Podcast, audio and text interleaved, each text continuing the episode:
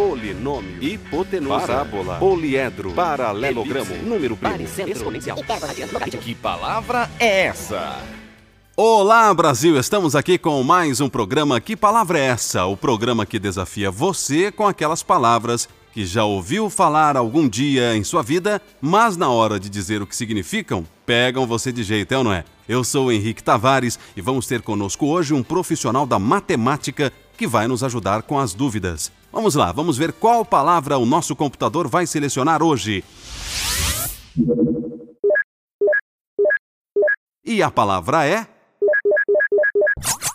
paralelogramo, paralelogramo. Você já ouviu isso em algum lugar, mas não se lembra?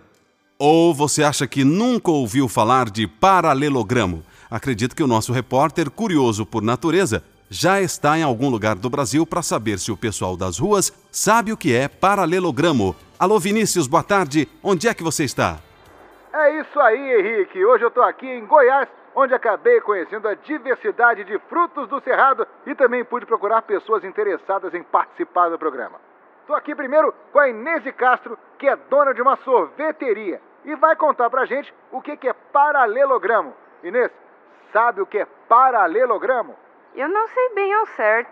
Paralelograma é igual aquelas coisas que colocam nas ruas. É, como é que é o nome? É, paralelepípedo?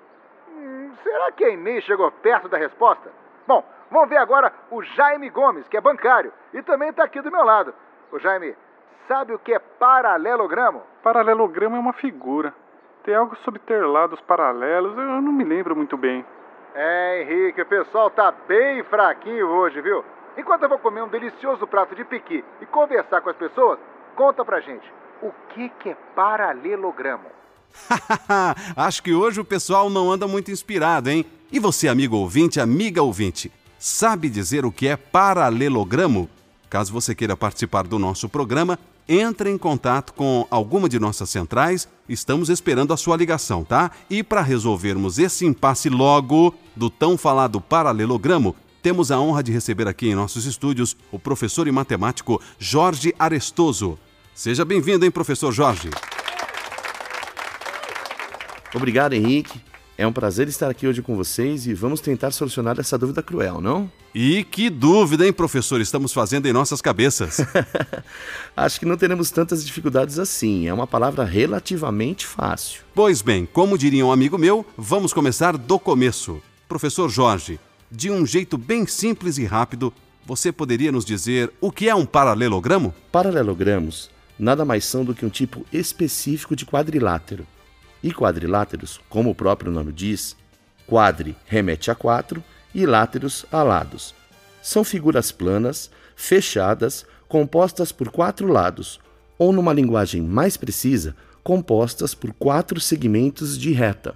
E essa confusão que a Inês fez logo no começo sobre paralelogramos e paralelepípedos é normal? Faz sentido? Super normal. É muito comum essa confusão pela própria constituição da palavra.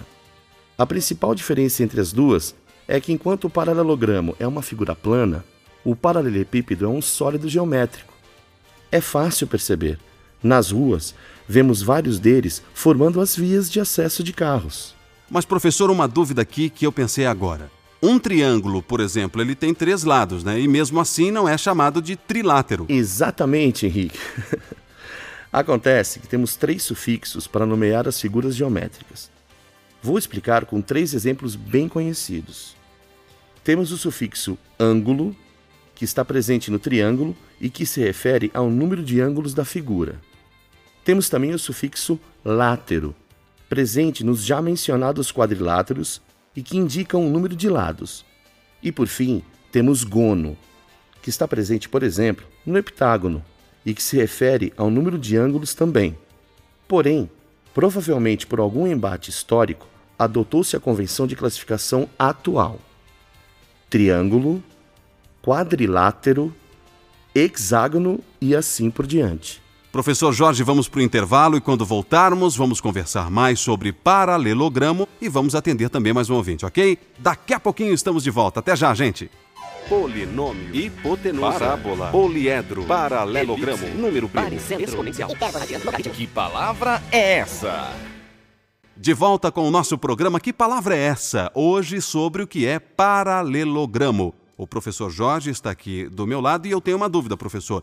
Dissemos que os paralelogramos são tipos específicos de quadriláteros. Mas e o prefixo paralelo? Por que essa denominação? Henrique, temos o seguinte caminho até os paralelogramos. Existe o grande grupo dos quadriláteros. Esse grupo se divide em trapézios, que são quadriláteros com dois lados paralelos, e os não trapézios, cujos lados não são paralelos. Certo.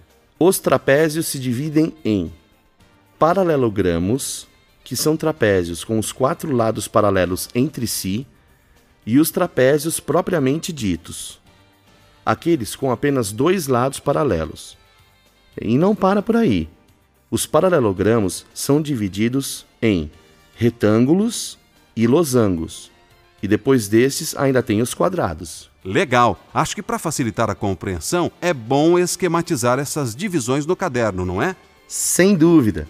O legal dessa terminologia é podermos brincar com ela. Por exemplo, todo paralelogramo é um trapézio, mas nem todo trapézio é um paralelogramo. Dá para criar várias relações como essas. Deixe-me ver se eu consigo. Todo quadrado é um retângulo, mas nem todo retângulo é um quadrado? Perfeito. Tá corretíssimo. Vamos então agora à pergunta do Cláudio Queiroz, aluno do ensino médio via telefone. Boa tarde, Cláudio. Boa tarde, Henrique e Jorge. Eu gostaria de saber se os quadriláteros como um todo têm mais alguma característica em comum. Ah, tem sim. Por exemplo, independentemente da forma do quadrilátero, a soma dos seus ângulos internos é sempre igual a 360 graus. Eu conhecia a soma dos ângulos internos de um triângulo, mas não de um quadrilátero. Pois é, Henrique. Outro ponto que é bom ressaltar é que, ao contrário dos triângulos, um quadrilátero não é unicamente determinado pela medida dos seus quatro lados. Ou seja, existem mais de um quadrilátero com as mesmas medidas de lado. Então, para se construir um quadrilátero, professor, a gente precisa de mais informações, além das medidas dos lados, é isso? Isso.